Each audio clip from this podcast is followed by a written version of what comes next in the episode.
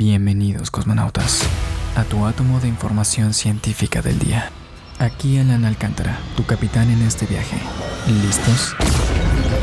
Imagina el material más raro de todo el universo, pues puede que tú estés hecho de eso. Bienvenidos cosmonautas. Hoy te voy a tratar de explicar qué es la materia de la que estamos hechos. Según la relatividad general, la materia es todo aquello que pueda doblar el espacio-tiempo. Y según la cuántica, la materia son todos aquellos campos que pueden interactuar entre sí y con otros. Pero hay algo que une estos dos puntos de vista. La materia tenga masa o esté en movimiento es energía, algo que hemos plasmado en una ecuación quizá la ecuación más famosa de todos los tiempos.